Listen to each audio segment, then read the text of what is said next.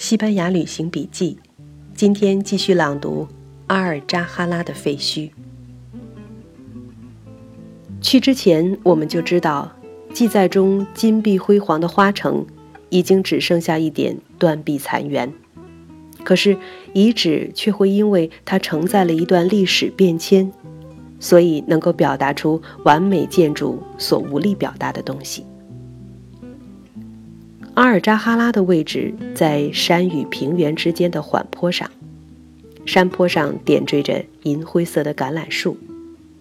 虽然刚刚夏末初秋，平原已经一片枯黄，这是干旱的颜色。牛群懒懒的，三三两两在黄色的牧场上觅食。从银绿色的山坡走下来，街上起伏的金黄色的原野。偶尔点缀着几丛树，黑色的牛徘徊其间。就在这黄色和绿色的交界处，一阶一阶的皇城的遗址十分壮观的在台地上伸展开来。皇城的上半身基本都被毁去了。那天是我们在西班牙旅行期间的唯一一个阴天。没有阻挡的墙，干干的风直接扫过街道，扫过回廊，扫过贵族的书斋、妃子的绣房，扫过拉赫曼三世的殿堂，吹起枯叶和沙土，扑扑簌簌的在昔日辉煌中穿行。站在这里，需要怎样的想象力，才能透过一千年的岁月，看到这荒原上的废墟，曾经是？怎样的光景？不仅有轻纱曼舞的阿拉伯女子，不仅有吟诵篇章的诗人，这里还是新哈里发展示威严的地方。拉赫曼三世曾在此地召见基督教国家的使节们，他下令从科尔多瓦城门到阿尔扎哈拉，一路铺上毡席，两边兵卒夹道。军刀相交，形成闪着寒光、仿佛无尽头的兵器拱道。到了阿尔扎哈拉，地上铺着华贵地毯，两边是衣衫华丽的贵族。再进入一个庭院，地上是干干净净的一袭黄沙。拉赫曼三世垂目端坐沙地，面前是一本《古兰经》，一把军刀，一个火盆。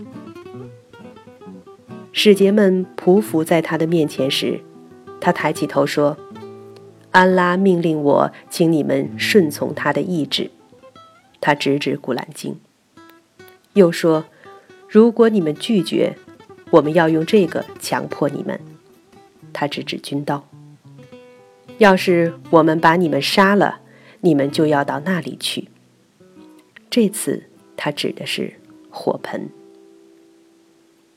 据说众使节们全被震服，大气不敢出，一个个同意了这位科尔多瓦哈利发开出的条件，签字画押，魂不附体的回去了。站在原来拉赫曼三世宫廷的地方，想起在历史书里读到的这段描述，想象着如此具有戏剧性的一幕。我们不由赞叹这位哈里发对节奏的掌握、对权威的渲染、对使节们心理的掌控能力。站在废墟上，我们也真切地感受到权威的不可靠。这个竭尽金钱与权威、才华与能力建造起来的人间天堂，在公元961年完成之后，只存在了五十年。比建造它花费的二十六年时间只长了一倍，这是何等的浪费！世事难料，科尔多瓦是撞上了伊斯兰世界的一次法国大革命。虽然它比真正的法国大革命整整早了七百多年，谁也没有想到，处于文明巅峰的科尔多瓦，竟然毁在塔里克的后裔们手里。拉赫曼三世去世后，几经传承，权力落在一个软弱君主的腐败首相手里，于是革命发生了。有的历史学家把它叫做伊斯兰世界的法国大革命，这是因为它和法国大革命有非常相似的地方。它原本是一次所有派别赞同的废除哈里发手下的腐败首相的行动，结果却导致了底层民众参与的暴动。革命群众又很快失控，开始放火抢劫。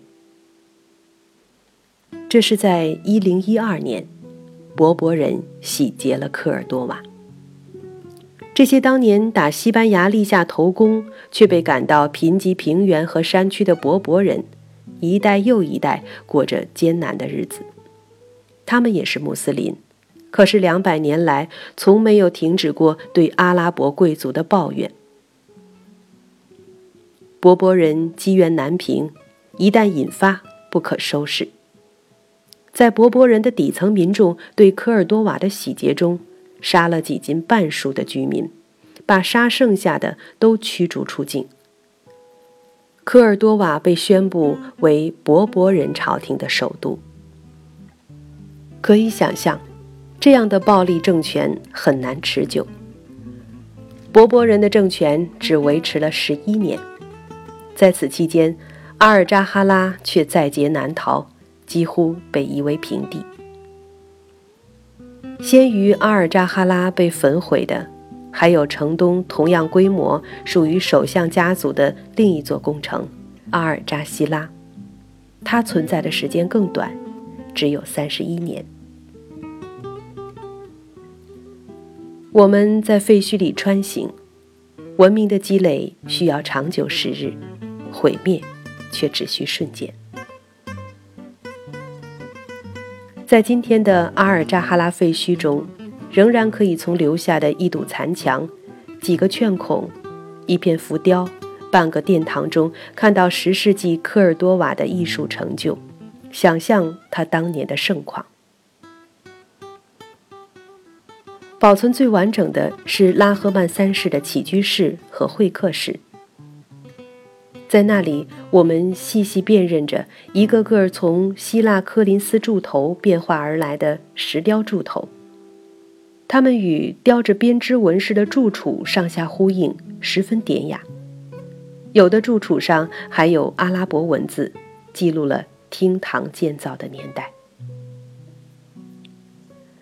可是，建造阿尔扎哈拉的拉赫曼三世在哪里？捣毁阿尔扎哈拉的勃勃人又在哪里？在拉赫曼三世的会客室里，象征着生命之树的石板浮雕不断的重复出现。这是典型的伊斯兰浮雕艺术的精品，它构图丰满却不繁琐，细致却并不纤弱。它的曲线柔和却是有力度的，它生机勃勃。坚定地向上生长，有枝有干，有花有叶，累累硕果。整整一座皇城被毁的只剩一点墙基，可是真是奇迹，有着生命之树的这个厅堂却大部分还能修复。生命之树在这样一个千年的废墟上，在不同的碑刻上。一次又一次，顽强的呈现。同车的游客来自世界各地，每个人都来自一个特殊源头的文明。每个人站在这棵历经千年不死的生命之树面前，都会有自己独特的感受。站在仅有五十年寿命的阿尔扎哈拉的废墟上，我们看到的现实是：生命是短暂的。文明是脆弱的，可是废墟的存在又让我们看到，任何一个文明都有它生命力非常坚韧的那一部分存在。